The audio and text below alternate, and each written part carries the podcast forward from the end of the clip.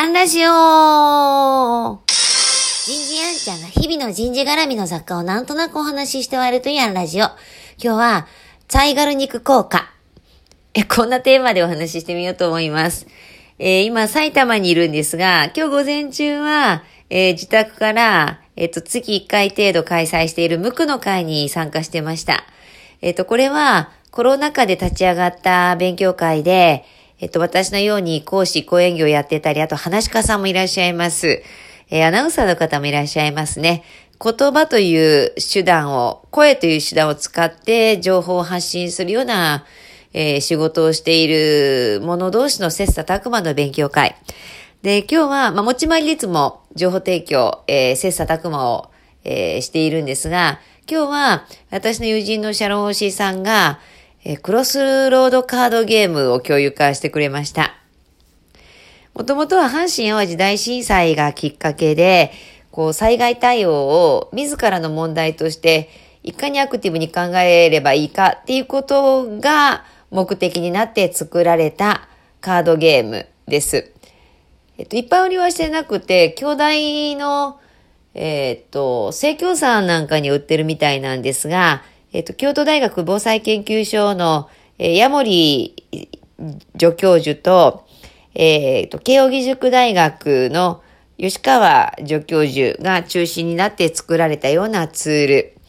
で、詳細もググってくださいというところなんですが、究極の二択、昨日ね、まさに二択は四択だよって話をしたばかりなんですが、ここはの二択でいいんです。えっ、ー、と、究極の二択でイエスかノーかを、えー、共有化し合うと。例えばね、大きな地震で小学校の体育館に避難しなければならない。しかし家族同然の、えっ、ー、と、ゴールデンレトリバーが我が家にはいる。これを連れて行くか連れて行かないかとかね。あとは災害以外でも、えー、あなたは20代の男性社員だと。農産業デーで今日は帰って子供の保育所のお迎え担当、妻は大事な会議の最中、えー、そんな帰り支度をしている時に上司から緊急トラブルの依頼を引き受けた。さあ、えー、どうするっていう話ですね。まあ、引き受けるか引き受けないかか。えー、もしくは、えー、伝統ある女子大に性同一障害の学生が入学してきた。女性用のトイレを使用したいという申し出である。多目的トイレはもうそもそも少ない。さあ、使用を認めるかどうかと。こういうのってやっぱイエスかノーかじゃなくて、昨日の4択の話もあるし、無数の選択肢をどれだけ作るかっていうのもあるんですが、一旦イエスかノーかで、えっ、ー、と、こう自分の、えー、騎士を鮮明にし、そこから対応を起こしていくみたいなツールでした。こう、なるほどなぁと、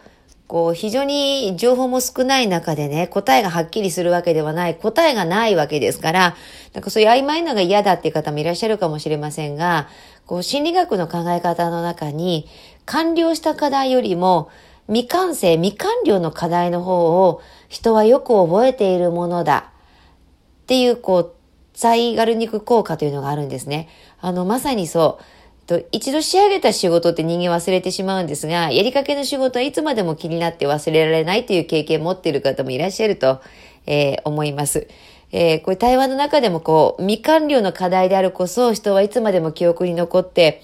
防災について考え続けるためのツールになるんだっていうこうメッセージを開発者の一人である吉川先生も発信していらっしゃるそうです。